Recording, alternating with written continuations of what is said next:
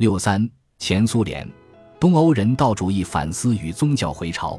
斯大林逝世后，苏联出现人道化倾向，人道主义的呼唤却导致对苏联社会主义制度的否定。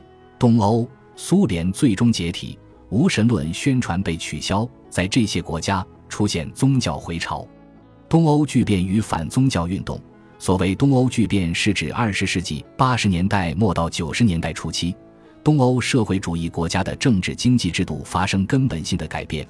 这些国家把斯大林模式的社会主义制度演变为西方资本主义制度，社会发生剧烈动荡。最先开始的是波兰，之后蔓延到东德、捷克、匈牙利等，最终前苏联宣告解体。苏联宗教政策的失误也导致东欧宗教政策的失误。在社会主义革命前，宗教在东欧各国各民族中同样起到十分重要的作用。各民族都有着悠久的宗教文化传统，强烈的宗教意识与宗教心理形成东欧国家的文化特征。该地区大多数国家都是以斯拉夫民族为主体，斯拉夫人多信仰东正教。其他的宗教信仰还有天主教、新教、伊斯兰教、佛教等，教会在国家生活中扮演十分重要的角色。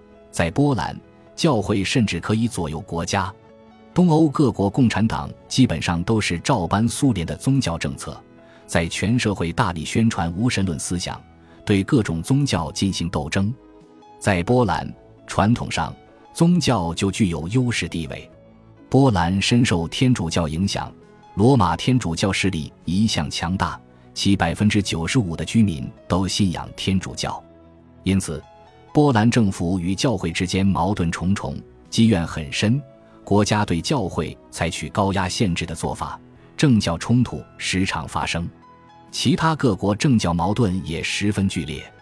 阿尔巴尼亚政府宣布，一切宗教团体都为非法。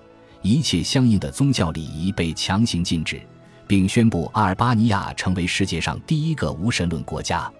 东欧各国对宗教基本上都采取快速消灭的政策，不断扩大化宗教方面的阶级斗争。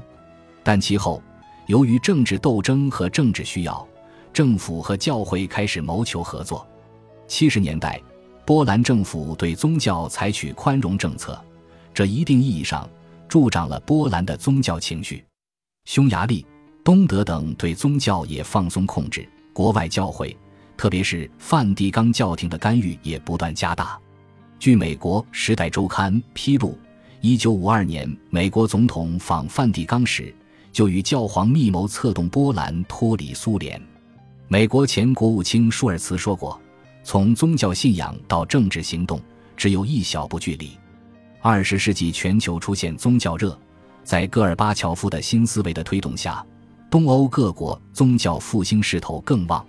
正如有学者指出的，在政府的纵容下，东欧教会势力越来越强大，教会的行为越来越政治化、公开化。这一倾向到八十年代末竟演变成了加剧东欧剧变的政治力量。